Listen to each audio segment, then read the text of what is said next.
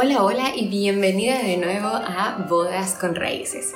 Yo soy Adriana y mi trabajo es ayudar a novias a representar sus raíces y su personalidad en el día de su boda, aunque estén lejos de su lugar natal. Comencemos, pero recuerda antes que encuentras las notas de este y todos los episodios en salasadriana.com. El día de hoy quiero hablarte sobre cómo mantener esa comunicación con los invitados cuando tenemos una boda de destino. Como te he dicho antes, todos mis clientes necesitan que la mayoría, por no decir todos sus invitados, tomen un viaje para asistir al día de su boda. Y esto hace que la comunicación entre los novios y los invitados se vuelva de fundamental importancia. No solo por el lado de los novios para sentir que ese feeling de organización del día de la boda, sino también porque los invitados pueden estar nerviosos o pueden necesitar cierta información sobre el lugar a donde irán para poder planificar el viaje. Yo en general recomiendo que siempre se mantenga esta comunicación, así no sea una boda destino.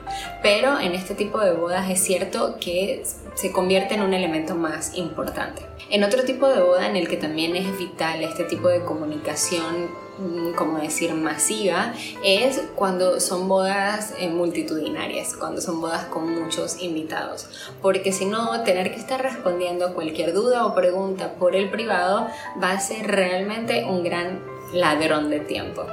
Entrando un poquito más en materia de cómo mantener esta comunicación y que sea realmente efectiva, tanto para ti como para los invitados, yo te recomiendo que elijas una única vía eh, en la que puedas informarles de cualquier actualización o de cualquier imprevisto o de cualquier información que tú quieras darles y donde preferiblemente ellos puedan acudir en el momento de tener alguna duda o pregunta para de nuevo no tener que estar haciéndolo de manera privada en tu chat.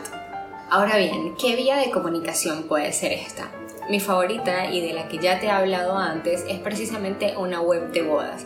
O no tiene que ser una página web súper compleja, simplemente puede ser un link que tú envíes eh, de una única página en donde puedas colocar toda la información que sea necesaria para hacerle todo mucho más fácil a tus invitados.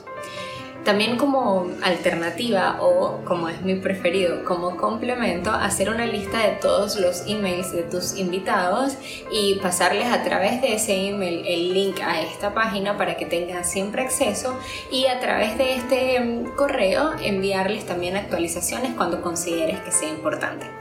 Para mí son una pareja que se casa súper bien.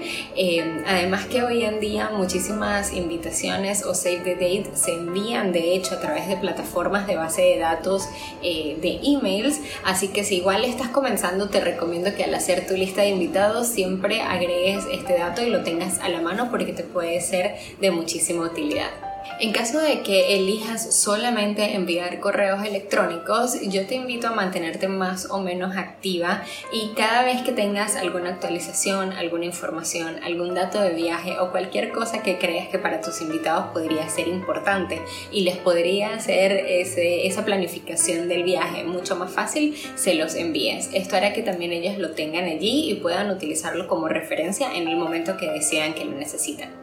Sea cual sea la vía que escojas, te invito a que aproveches para responder todas las dudas posibles, no solo aquellas que te hayan ya hecho, sino trata de anticipar un poco qué preguntas podrían tener tus invitados y responderlas a través de esta vía.